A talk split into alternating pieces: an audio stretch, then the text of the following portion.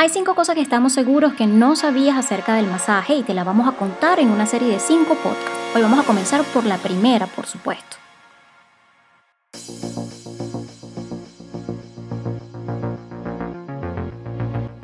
Hola a todos, bienvenidos a Excelente Tú, el podcast del cuerpo, un espacio en el que aprenderás a desarrollar tu conciencia corporal para tomar decisiones sanas en tu vida. ¿Quién te habla? Gabriela Mata. Para las personas que tienen poca conciencia corporal, puede ser un poco confuso identificar sensaciones corporales como temperatura o la posición de su cuerpo en el espacio.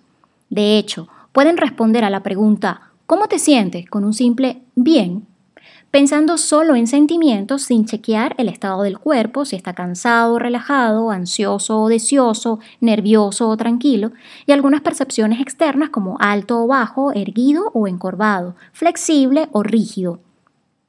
Algo que también hemos observado en nuestras consultas es que no reconocen su cuerpo en la marcha, es decir, no tienen conciencia de su postura al caminar. ¿Cuál es la parte del cuerpo que dirige la marcha? Algunos creen que son sus brazos, cuando en realidad permanecen rígidos y pegados al cuerpo. Algunos caminan como si los jalaran hacia adelante. Otros colocan su peso más de un lado que de otro, generando la visión que están inclinados. O también están los que caminan como si colgaran de sus hombros. Todos estos patrones posturales no son fácilmente reconocidos por la persona y pueden crear desconexión con el entorno y con ellos mismos, emitiendo un mensaje corporal poco coherente con sus mensajes verbales. La primera cosa acerca de las cinco que tenemos para contarte acerca del masaje es que es una técnica de contacto, ya que se puede emplear para reconectar con nuestros propios sectores es decir, que ayuda a estimular la percepción externa del cuerpo a través del tacto y la percepción interna a partir de la identificación de sensaciones corporales registradas, es decir, a través del contacto. ¿Qué estilo de masaje puede utilizarse para ello? Hoy en día existen muchos estilos, pero recomendamos los de tipo relajante o suaves que estimulen la conciencia, como por ejemplo el masaje sueco o conocido como el masaje relajante. O también puedes utilizar un masaje focalizado en aquellas zonas que están más comprometidas en la marcha. Por ejemplo, cuando nos referíamos a la persona que camina con los brazos rígidos y pegados al cuerpo, allí habría que trabajar la cadena muscular anterior, específicamente la musculatura anterior de brazos, previa evaluación de las compensaciones que hace el cuerpo para sostener dicha postura. A estas alturas ya debes saber que nuestro cuerpo tiene su propio lenguaje y emite un mensaje que es no verbal. Por su parte, el masaje actúa directamente sobre las cuatro cualidades del músculo, el tono, contractibilidad, fuerza y elasticidad por lo que favorecerá a los cambios en el lenguaje no verbal de la persona, generando coherencia con su nueva conducta. Pero obviamente esto funciona siempre y cuando la persona sea consciente durante el trabajo del masaje. Esto no es un trabajo por arte de magia que uno diga haga cadáver y la persona simplemente se acostó en la camilla y ya cambió.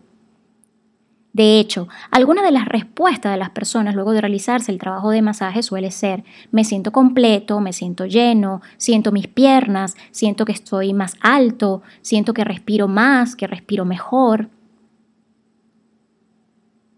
Ahora bien, ¿por qué es tan importante que una persona haga conciencia de su cuerpo? Ya te he mencionado que el masaje es una técnica que ayuda a percibirte interna y externamente, a través del tacto y el contacto. Vale mencionar que ambos son propiedades de lo que se conoce como eutonía, que es básicamente una disciplina que consiste en sentirse a través de una atención más ampliada y profunda. Pero continuando con el tacto y el contacto, tenemos que el tacto es la capacidad que tenemos para percibir el efecto que causa un objeto en nuestro cuerpo, como por ejemplo cuando abrimos la llave del agua y medimos si está fría o caliente, o cuando probamos un helado, siendo que las manos y la lengua son los órganos de tacto que más usamos. Y el contacto es la capacidad que tenemos de percibir ese objeto como un todo y su relación con nosotros. Por ejemplo, podemos identificar si la temperatura del agua es agradable o desagradable y si nos genera dolor o placer. Seguramente ya has probado que un baño de agua tibia o caliente te relajará y te inducirá a un descanso más placentero, mientras que el agua fría te activará. Pero lo más importante que queremos que te lleves es que la piel no solo es el órgano de contacto más grande que tenemos, sino que alimenta nuestra memoria sensorial a través de sus microreceptores, recogiendo información para nuestra sobrevivencia, ya que somos capaces de identificar de acuerdo a la intensidad de un simple contacto en la espalda o un roce corporal si éste es seguro o amenazante. Por eso es importante que conozcamos nuestro cuerpo para identificar aquellos contactos y acercamientos que sean seguros para nosotros.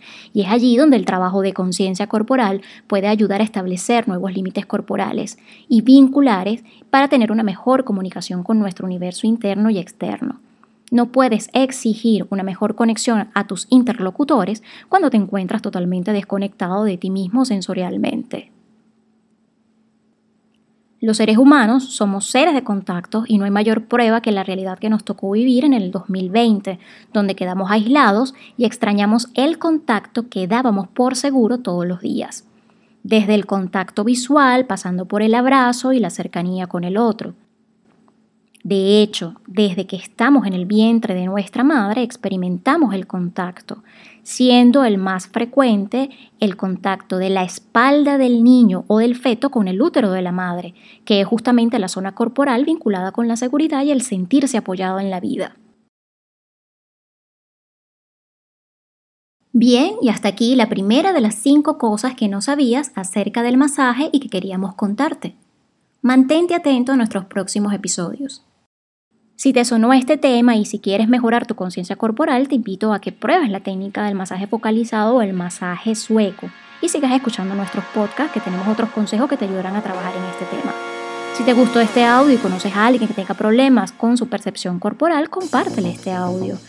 Puedes seguirnos a través de arroba excelentetú y también puedes leernos en excelentetú.wordpress.com. Yo soy Gabriela Mata, facilitadora psicocorporal y masoterapeuta, y esto fue Excelente Tú, el podcast del cuerpo. Chao, chao.